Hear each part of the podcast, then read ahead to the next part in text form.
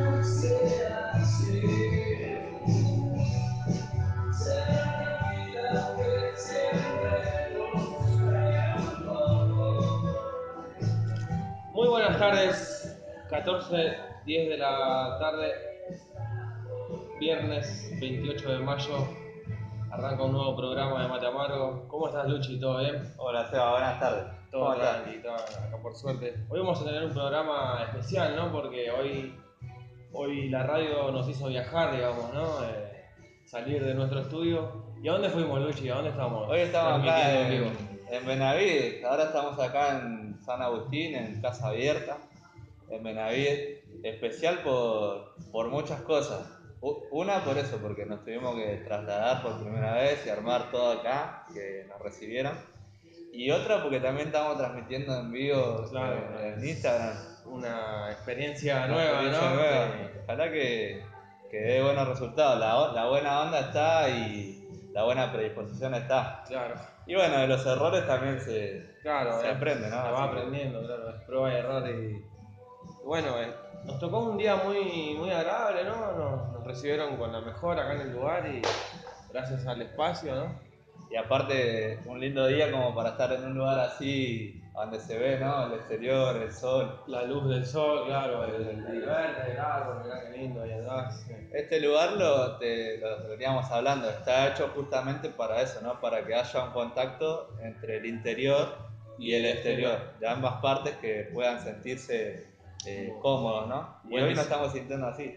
Ah, bueno. Así que... Bueno, hoy la verdad que a los que nos vienen escuchando un poco, ¿no? Eh, los programas anteriores hay una, una temática, ¿no? Que es a los entrevistados o a los conocidos, eh, pedirles que nos recomienden gente para entrevistar.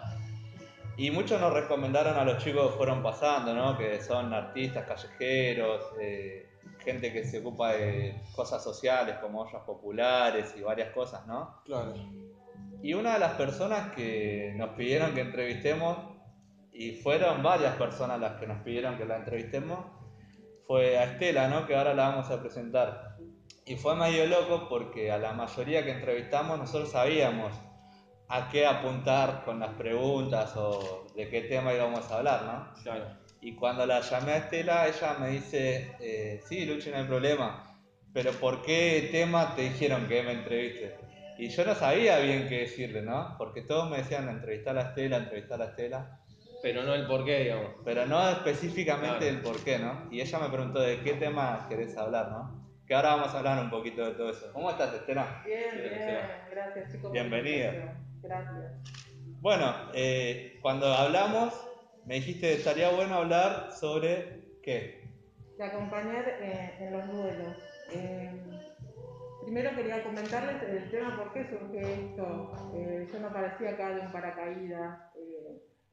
Mi nombre es Estela, yo vivía en Las Tunas y después de un momento de la muerte de mi hijo en la panza, empe- eh, me encerré, entonces había un proceso de duelo que yo no lo estaba haciendo y la sensación era que me volvía loca. Y después de eso, bueno, tuve un acompañamiento, primero me tuve que dejar ayudar porque participaba mucho en un grupo, pero nunca, nunca eh, llegué a esto de pedir ayuda. Y bueno, y a veces no sabemos cómo, cómo acompañar al que está en duelo, que murió su hijo, que murió eh, su padre, su amigo, ¿no? Le damos mucha importancia no solamente a las mamás que mueren sus hijos, sino al resto, porque es importante darle importancia a nuestro sufrimiento. Una, una de las cosas que vos marcaste y fuiste clara, es decir, eh, yo te dije, bueno, Estela está bueno. Vos me dijiste, mira, pero no usemos mucho la palabra eh, distancia. No, me dijiste Pérdida. pérdida. No usemos la palabra pérdida. Usemos la palabra, por más cruda que suene, la palabra muerte. Es así, ¿no? Como, como vos también lo llevás, digamos, sin darle por ahí muchas vueltas a las cosas, ir a, a lo concreto, ¿no? Sí, al principio, mm, esto no, no es que eh, yo estoy eh, acompañando, pero esto tiene un- un- una historia. Nosotros, este grupo se formó a través de Mateo Bautista, es un cura que eh, es, este, es español, él trabaja eh, acompañándonos, haciendo un crecimiento y siempre nos buscó un lenguaje sano. Yo también, y esto me tocó a mí hasta decir, murió mi hijo, me llevó un año, casi dos años, llorando, yendo al grupo llorando, estando en el grupo llorando y volviendo a mi casa llorando. Entonces, decir, eh, perdí a mi hijo, el perder, yo puedo tirar algo acá y lo puedo llegar a encontrar.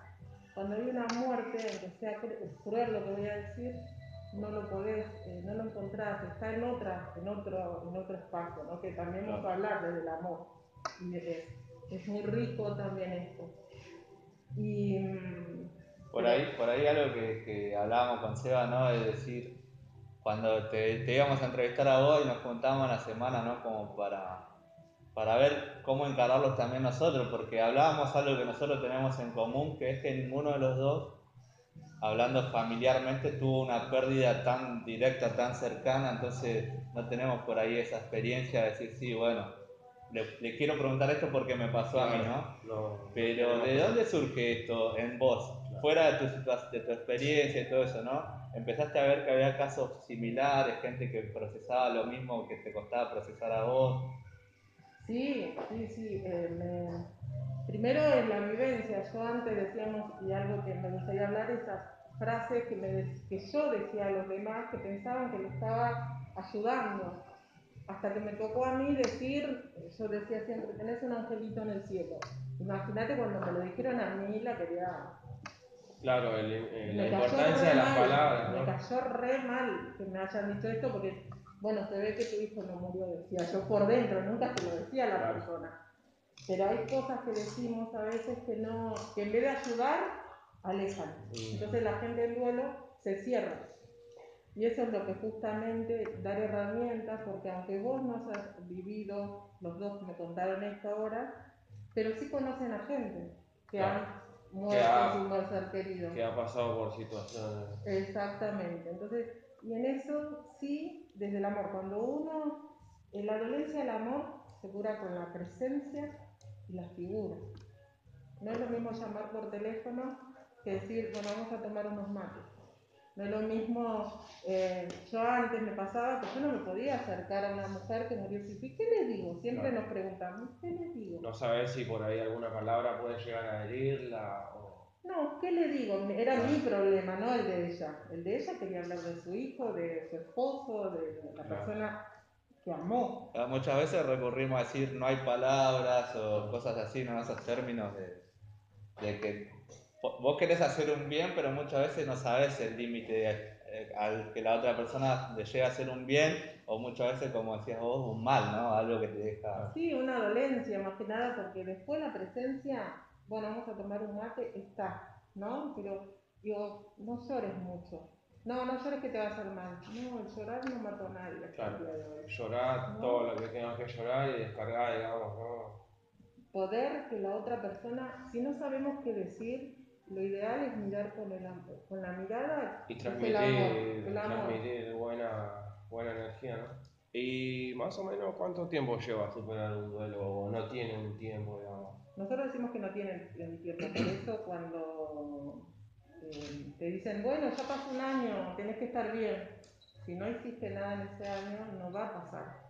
Es como si fuera volver al primer día. Claro, Entonces, el hacer algo significa hablar, hablar de las broncas, porque hay sentimientos como la muerte es tabú, nadie habla. claro. Entonces nadie habla de las broncas que pueden surgir, de las culpas que uno siente cuando hay una muerte, porque dice, ¿por qué no le llevé, cambié de médico? ¿Por qué no me hice un estudiante? ¿Por qué eh, no hay una especialidad que lo salve? ¿no? Claro. Todos, todos eh, pensamos justamente en, en salvarlo, pero la vida no dependió de nosotros, si no estarían vivos. Claro, Justo vos nombraste algo, ¿no? Que es la palabra tabú, ¿no? Es algo. Y yo tenía una pregunta que es más o menos así. Yo la anoté como dice: La muerte es, entre comillas, malo, como suena. No sé si la palabra es, es malo. Eh, por ahí la palabra es. Viste, uno habla de muerte y habla como algo feo, eh, horrible, que no te gustaría pasarlo nunca con ninguno de tus familiares, como que muerte suena una palabra fría. ¿Es tan así para vos? ¿Vos cómo ves la muerte? ¿Como algo feo o como algo que es una parte, un proceso de otra cosa? Primero es una crisis, primero en la persona lo vive. ¿Se imaginan que uno cuando muere un ser querido que ama, por eso no hacemos énfasis, el, el sufrimiento es para todos, si murió un amigo, un tío, un hermano, sino justamente ahí es donde uno, porque dice, yo iba al grupo y murió mi bebé en la panza, imagínate una mujer que murió su bebé, eh, su hijo cuando tenía 18 años, ¿qué me decía a mí? Me dice, ah, pero vos no lo conociste. Claro. Y entonces, ¿por qué estoy sufriendo tanto? Decía yo por dentro. Claro. Y era el amor que había puesto en ese proyecto que tenía en mi vida. Pero a partir de esto, de hablarlo, enojarme, con el primero que cayó una golpeada de enojo fue Dios, obviamente, Claro. de enojar Claro. con Dios. Y en los grupos, nosotros nos, juntamos desde que yo, esto pasó hace 12 años, desde hace 12 años que yo y otras personas nos juntamos y, hablamos del tema, nos juntamos en grupo, este es un espacio, acá en Casa Abierta, antes eran las Tunas, otro en Ricardo Rojas, ahora nos toca acá en Benavides, y, y, esto de la presencia, qué bien que hace. Nosotros cuando estamos en los grupos no, no acostumbramos a agarrar la mano, no acostumbramos a... pero sí al final nos pegamos el abrazo claro, un abrazo contenedor, un abrazo que es, ¿vieron cuando sienten sanador, ¿no? Es sanador y a la vez eh, es como que nosotros nos rompimos en mil pedazos cuando muere un ser querido. Claro, Y hay que empezar a reconstruir. No vamos a quedar igual. va a quedar una sí- cicatriz, digamos, ¿no? Va a quedar, eh, eh, va a quedar parte de nosotros si hacemos algo sano. ¿no? Yo pensé que nunca más iba a reír por esto mismo. Claro. Y, y ahora lo que me caracteriza es la sonrisa. Tu característica cuando alguien se acuerda de vos es tu sonrisa, de verdad. Sí. A- Ahora se me ocurría esta idea, ¿no? En base a lo que vos comentabas. Con la pandemia mucho nos pasó, ¿no? De, de no poder ir a laburar, de no poder ir a ver a nuestra familia, no poder hacer una cosa la otra. Pero hemos escuchado noticias de gente que fallece eh, en plena pandemia y los familiares no se pueden despedir, no le, no le pudieron dar un último abrazo, no pudieron estar cerca en los últimos días, ¿no? ¿Cómo, cómo se vive ahora en estos tiempos de pandemia esta labor que haces vos, ¿no? Sí, es muy difícil, además que la soledad ya cuando hay una muerte que no, no existe la, no existía la pandemia, es dolorosa con la pandemia, el no despedirse, eso es muy traumático. Entonces, con más necesidad tenés que salir a pedir ayuda. Los grupos de duelos eh, que, que trabajamos no eran muy conocidos, no son muy conocidos. Eh, y a veces hay gente que viene, se desahoga, viene a dos o tres reuniones y no viene más. Es porque es costoso enfrentarse a uno mismo, con lo bueno, con lo malo, con lo positivo, con lo negativo, con lo que cada uno trae. Porque no, nadie puede decir que esto es bueno o malo. Primero, ¿no? No, porque tendrías que haber salido. No, no puedo, hoy no puedo, hoy no puedo. Y se intensifica en este tiempo de pandemia, de esto, estuvimos reuniéndonos con un grupo, con varios grupos, un grupo chiquito de 3, 4 personas, y lo hacemos a través de, de WhatsApp. Viste que hay en la cámara, nos ponemos los cuatro y charlamos, y hablamos de la extrañeza, de lo que extrañas de tu ser querido, hablamos ayer, por ejemplo, hablamos de las broncas, ¿por qué no se cuidó? ¿Por qué esto? ¿Por qué no otro? Hablamos de, eh, de, de varios temas que la persona se encierra y, está bueno porque prepara ese lugar para sufrir sanamente, decimos, porque uno se queda solo en la casa y sufre, Claro.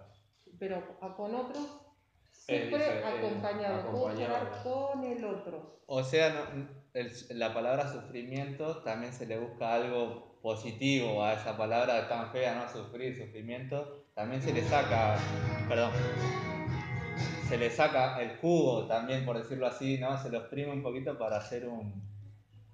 cambiar, ¿no? Que ese sufrimiento después se transforme en algo positivo, ¿no? Como es el duelo, ¿no? También esto que vos decís. Yo siempre vi la palabra duelo, muerte como algo, como te decía, que no lo quería pasar, pero hoy con tu testimonio veo también que eso se transforma y fue el principio de algo que terminó de otra manera, ¿no? Pero hay que, hay que poder superar todas estas distancias que vos nombrás, ¿no? Sí, caminarlas, más que superar, caminarlas, porque es muy doloroso, es muy doloroso transitarlas, porque se nos, no- nos presenta las limitaciones que tenemos, a la realidad que nos tocó. Nadie quería que muera ese ser querido, porque era una persona importante de nosotros. Entonces uno, en vez de, de cuando uno está mal, se encierra, porque el otro enseguida lo quiere consolar. Enseguida, no, pero tenés que ser fuerte, tenés que, paren, no puedo ser fuerte. Es un proceso que hay que transitarlo, ¿no? Y es muy difícil hacerlo solo. Claro. Solo es más difícil, solo es mucho más difícil. Nosotros cuando, eh, cuando empezó esto del grupo, acá en Benavides había un matrimonio, esto lo voy a contar con permiso, no voy a decir nombres, pero sí que venía la mujer y la mujer, claro, contaba, porque eh, nosotros damos trabajo, ¿no? Bueno, Luchi, pensás qué le gusta a Luchi. Hoy pensás qué te gusta hacer, Luchi. Bien, me gusta estar todo el día acostada, no, me gusta hacer algo por los demás, me gusta, y nunca lo haces. Entonces, hoy es Estela, hoy el duelo es del día a día. ¿Qué le gusta hacer a Estela? A mí me costó contestarme esa pregunta, porque siempre ten- sé que le gusta a mi familia, pero no sé qué me gusta a mí. ¿Vieron? Que es difícil. Sé que le gusta esto. entonces, Pero, ¿qué, qué quiere Estela? Entonces, bueno, y en este trabajo de familia, porque este es un trabajo de familia, eh, la mujer hablaba mucho de Estela, porque Estela tanto, porque me mandaba al frente, le digo yo, y el marido me odiaba sin conocerme, más o menos, ¿no? Y hoy él empezó el grupo y la verdad es que también es un cambio re lindo, porque está, para un hombre es más, es otro tipo de duelo, y comentar cosas que antes le hubieran dicho callate, eso no se habla. Entonces nos permite justamente abrirnos a otro panorama, abrirnos a otra realidad que uno no, no la quiere abrir. Esa puerta es muy dolorosa, no hay, no hay que abrirla. Y acá proponemos justamente abrirla.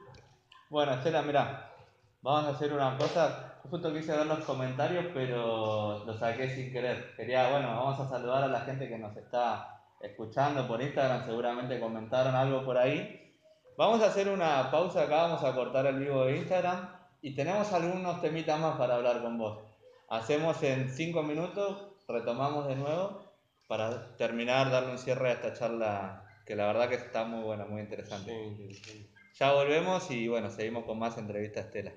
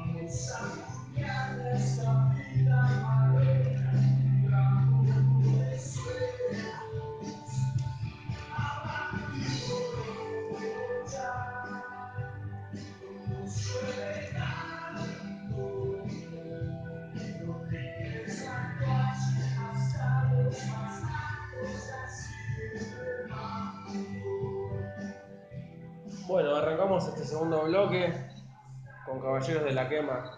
No tires la toalla que hasta los más mancos la siguen remando. Qué frase tan motivadora, ¿no? Porque es. Y muchas motiva. veces lo que hablábamos recién con Estela, ¿no? Muchas veces tiramos la toalla y hay personas que están por ahí en situaciones mucho, como hablábamos nosotros, ¿no? No nos tocó pasar por esa situación del duelo y de la muerte tan cercana y nos estamos también enterando que hay personas que la vienen luchando día a día, ¿no? Para... Y nosotros muchas veces nos quejamos por ahí, por otras cosas que son más, Mucho más simple. más claro. superficiales. Antes de empezar, queríamos, ahí por el Instagram, a ver, estamos viendo acá, se la debe ver a Diana, que la invitamos hoy para que nos tome algunas fotografías. Ella estudió en la Escuela Argentina de Fotografía. Sí, es una fotógrafa. eh, Ya se está por recibir, así que nosotros estamos, estamos re contentos de, de tenerla acá con nosotros porque también es algo lindo para nosotros, ¿no? Bueno, hablando, bueno, primero quiero saludar acá, a, lo vemos que está Oscar Carnicelli, que en realidad él es nuestro musicalizador, pero bueno, hoy le tocó estar trabajando y bueno, yo estoy acá medio metiendo manos, pero él es en realidad el que siempre musicaliza esto. Así que bueno, Estela, veníamos hablando un poco de, de los temas que surgen, ¿no? A través, porque no es solamente la tristeza en la muerte, ¿no? Y queda ahí. En base a raíz de eso van surgiendo por ahí otros problemas que van como agarrados de la mano de eso, ¿no? Sí, los problemas son los sentimientos. Son problemas que no se hablan, las broncas, las culpas que uno siente. Si hubiera hecho tal cosa, si se hubiera cuidado, si hubiera tal... Entonces, esos sentimientos, si no lo hablo con nadie, quedan acá, quedan acá. Entonces, y ahí es cuando nos vamos cerrando, cuando no lo hablamos con nadie, ese es el tema. Y que nadie nos escuche, porque siempre nos quieren dar consejos y no hay nadie que nos escuche con la mirada. Miren lo que decir, nadie nos escucha con la mirada. Siempre tratan de darnos consejos rápido para salir, para consolarnos rápido, pero el tema es desafiarnos nosotros lo que queremos o lo que sentimos al no, al, al no tenerle miedo a preguntar justamente, ¿no? Al tratar de escuchar esto con el, la mayor, con el mayor amor posible con la mirada. O sea, vos a lo que vas que si nosotros tenemos a una persona cercana que esté pasando, no, no tengamos el miedo ese de preguntarle cómo está o, o qué necesita en ese momento, ¿no? Porque muchas veces eso pasa, no saber cómo, cómo manejarse, ¿no? Exacto, le tenemos mucho miedo al preguntar, ¿cómo estás? Sabemos que está mal, Claro. pero es necesario preguntarlo, porque la otra persona es el modo que tiene que alguien se está preocupando.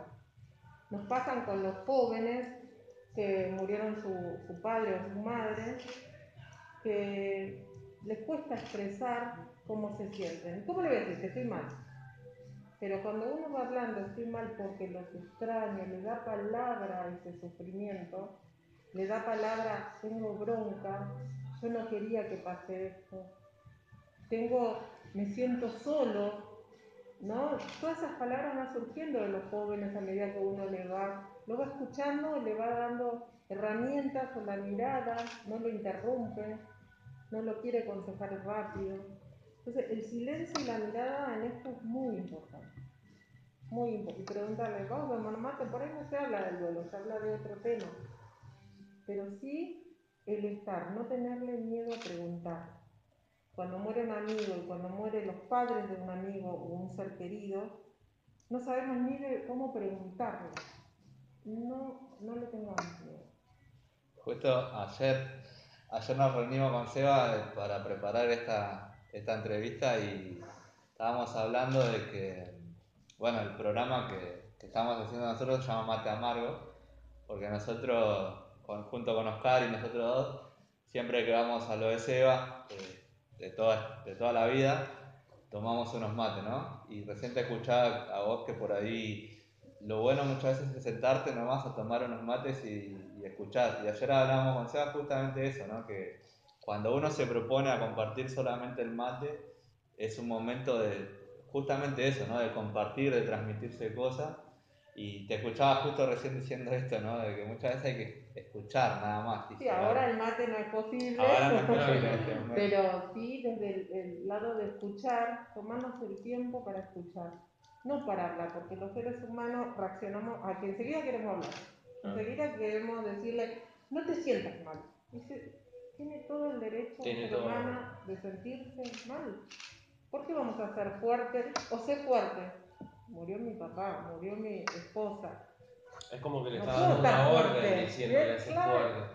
¿Cómo voy a estar fuerte, no? Como que alguien no se cuestionan todas esas cosas que van pasando por dentro de alguien está sufriendo esa, la muerte. Y a veces, por eso digo, el, grupo de duelo es un grupo abierto, donde viene gente que ha muerto su hijo, muerte de amigos, muerte de tío, de abuelo, eh, bueno, de padre, de esposo, de esposa. Y se comparten muchas cosas. Primero no hablan de quién murió, para saber de quién, de quién estamos hablando. Siempre me presento para que ellos tengan confianza, me presento yo con mi historia. Porque lo bueno de este grupo Resurrección es que la mayoría que acompañamos hemos sufrido la- lo bueno, digo, ¿no? entre comillas. Como que no aprendimos del libro, aprendimos de la vida. Por propia experiencia. Por de, de- de dejarnos ayudar, de agarrar las herramientas que nos fueron. Yo todos los días me pregunto, todos los días sé la que quiere. Todos los días. Esa herramienta la agarré el primer día que empecé el grupo y la sigo usando y ya hace 13, 12 años que, que paso el grupo. Y me permite justamente escuchar a la vida, porque yo que escucho es el que está vivo. ¿Qué le pasa al que quedó vivo? Por ahí, viste, yo creo que muchas personas, no sé específicamente el porcentaje, ¿no? Pero deben caer en una especie de depresión, ¿no? De, de aislamiento eh, o de encerrarse en distintos tipos de, de cosas que por ahí ayudan a estar peor todavía, ¿no? En vez de estar mejor. ¿Qué pasa eso, no? ¿Con qué pasa, con qué no? Sí, y ahí por qué surge la violencia, por qué surgen las adicciones, ¿no? Para analizar el tema de, adicciones. Cuando yo empecé los grupos, yo solamente era, tenía la experiencia de duelo, no tenía la, la- experiencia de adicciones. Después tuve, acá Casa Abierta, hicieron un curso de, de operadores en adicciones y obviamente eh, eh, era una herramienta que me faltaba, ¿no? Y, las adicciones justamente, acá tenemos el tema de adicciones de, sustancias, tenemos el tema de las adicciones de- del alcohol, ahora del casino, son modos de escape que tiene la gente que no sabe cómo eh, ayudarse, porque la respuesta es, no saben cómo, ¿qué le digo? Siempre le voy a decir lo mismo. Entonces, en todas esas cosas. Entonces, al no hablar, llegan las adicciones. Porque decir Para estoy evadir, mal, digamos. No, para evadir o encontrar a alguien que te pueda que acompañar a alguien no es fácil tampoco Ah, pero sí se puede salir y se puede acompañar ¿no? es, es un, un amor inmenso que hay que tener al que acompaña justamente al, al acompañar a tenerle la paciencia porque a veces uno no se tiene paciencia de poder ser yo quiero estar bien, pero no hago nada para estar bien. ¿vieron? Yo me pero yo quiero ya estar bien. Y no lleva el ya estar bien. Lleva un proceso de sacarme todos esos sentimientos que empezábamos a hablar, de la culpa, de la bronca, y sin sentido. Por, por ahí, viste, nos queda un ratito más, ¿no? Pero yo cuando fui comentando que te íbamos a entrevistar, ¿no? Fui compartiendo, comentando con mis conocidos, bueno, con, los chicos que no te conocían a vos, pero bueno, trataba de, de comentarlo. Pero cuando lo comenté en el grupo de, de acá de Casa Abierta, lo comenté con gente que, que te conoce, todos se pusieron muy contentos y todos... eh, aprobaron la entrevista, ¿no? Y decían, sí, la tenés que entrevistar, sí, sí, sí. Sea, yo ahí me di cuenta que vos sos una referente. Directa o indirectamente sos una referente para muchas personas. ¿Vos tenés alguna persona que sea referente para vos, a la cual vos hayas tomado como un o una referente para, no solo por- por este tema, ¿no? En general, para tu vida. Sí, tengo muchos referentes. Las personas que van al grupo son mis referentes. Eh, después tengo la persona que me acompañó en mi duelo, que estuve contándole toda esta mañana lo que íbamos a hablar y escucharla. Ella no me dice te quiero, ¿no? es, es una señora de Talar que murió su único hijo. Y cuando yo fui la primera vez al grupo, ella estaba bien. Y yo yo quiero estar como ella. Yo estaba hecha mierda. Y yo quiero estar igual que ella, decía yo. Y hoy le comentaba, me emociona porque ella no me dice, Estela, te quiero, Estela, te amo. Entonces ese te amo tiene un sentido porque... Llega. No, no solamente porque me llega, sino porque yo me desnudé adelante de ella. Yo le conté lo bueno, lo malo, todo, todo, todo, todo, adelante del grupo de ella. Entonces también esto, el referente, muchos fueron religiosos, otros fueron eh, compañeros de trabajo, compañeros de grupo, acá en la capilla, la que me recibió. Me recibieron en varias comunidades, yo estuve en Las Tunas, estuve en Ricardo Rojas, eh, y acá en Benavides es esto, casa abierta, ¿no? Entonces también eh, agradecer a todas las personas que pasaron por mi vida, todos dejaron algo. Últimamente estuve escribiendo de muchos que pasaron por, por mi vida en los grupos, de alguien que está presente, qué me dejó en mi vida y siempre recibir, yo recibo. Bueno, Estela, mira, esto es así. Eh, sumamos un segmento, digamos, que lo empezamos ayer con nuestro entrevistado, y es, la persona entrevistada anteriormente a vos te dejó una pregunta sin conocerte, nosotros no le dijimos, vamos a entrevistar a Estela, que, que vamos a hablar de esto, dijimos, para la- el próximo invitado. Te dejó una pregunta que le salió en el momento, vos la vas a contestar y vas a dejar así también eh, una pregunta para el próximo invitado, medio a ciegas, ¿no? Algo que quisiera saber sin conocer a la persona, ¿no? Y bueno, ayer estuvimos con Seba, un chico que hace, que es del barrio y hace rap, eh, estuvimos hablando con él y preguntó si alguna vez tuviste la experiencia de quedarte sin trabajo, eh, o sea, que te echaran de un trabajo, si te pasó y cómo, ¿Cómo cómo reaccionaste, cómo te sentiste. La primera vez que te echaron un trabajo, ¿cómo te sentiste? Fue O la que te quedaste sin trabajo. Capaz que porque le está no sé, no le pregunté, pero capaz que él está pasando o pasó por esa situación. No, hace 28, 29 años que trabajo en el mismo lugar. Terminé Ah, el secundario, terminé el secundario y a la... Y entraste a trabajar y ahí. entré a trabajar. O sea que nunca te echaron. Nunca me echa- me- creo que me voy a jubilar ahí. Bueno, es como- Bueno, esa respuesta va a estar buena para. Seba porque nunca la echaron, digamos. No tuviste- es una experiencia que para él capaz que era... Sí, es no. que hoy en día es normal también, ¿no? Sí, Mucha sí, gente- por eso digo, cuando, la vez que pues, fui adolescente también trabajé de limpieza, creo que me echaron porque no sé limpiar bien, lo sabía en ese momento, era muy chica, 13 años, pero digo, si empiezo a rememorar, creo que fue... Pará, y te voy a cortar ahí porque me entró justo ¿no? el tema, dijiste la palabra limpieza y yo te dije cuando me, me dijeron entrevistar a Estela, porque me dijeron de varios lugares, eh, sí, por el tema del duelo, de, de todo este trabajo que vos haces, el tema comunitario, está con las ollas comunitarias ahora, con las viandas acá en Casa Abierta, un montón de cosas. Violencia de género, pero entre todas esas cosas me dijeron, cuando hables con Estela, y no te digo de corazón, no sé bien de qué se trata, puedo estar metiendo. Dijo, preguntale cuál es el tip que ella tiene con la limpieza y el tiempo que ocupa en eso, porque fue algo así, mira, yo te lo digo con las palabras, me dijeron, una vez fui a la casa de Estela y era una casa muy linda, muy... comimos ahí, nos reunimos y ella nos, nos dio como una especie de charla diciendo que vos no ocupás mucho tiempo del día en limpiar. No quiere decir eso que tenés todo por todos lados, pero sí gestionás el tiempo de tu día para aprovecharlo un poco más y sentís por ahí que es una pérdida de tiempo, no sé, estar todo un domingo limpiando la casa o cosas así. ¿Es así? Es verdad. Yo trato, prefiero estar tres horas tomando mate con alguien que limpiar mi casa. Yo la ordeno, siempre digo eso. Yo la ordeno, pero no me, inter- no, no, no me interesa la estructura, me interesa el recibimiento. Claro. Entonces, como que No es algo a lo que vos le das importancia. No. O sea, No, no, no. eh, yo no puedo decir, alguna persona no miro con qué ropa viene, digo esto no lo tengo. Ah, miro los ojos. Claro. Yo no la veo bien, entonces, ¿qué- ¿cómo estás? Es su valor más, Sí. más preciado. No, no, no. Ocupo más tiempo, tres horas. Puedo estar tres horas hablando con una persona que.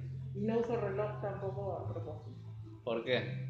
Para, para, no saber que... para que la otra persona no sienta el- que miro el reloj, porque tampoco lo siento, ¿no? en el tema de, no, ya la cansé, ¿no? Como que, o viste que tenemos como el calco, no, ¿qué les voy a contar? La voy a ir a molestar, que no sienta que no molesta, a mí no me molesta, en ese sentido, ¿no?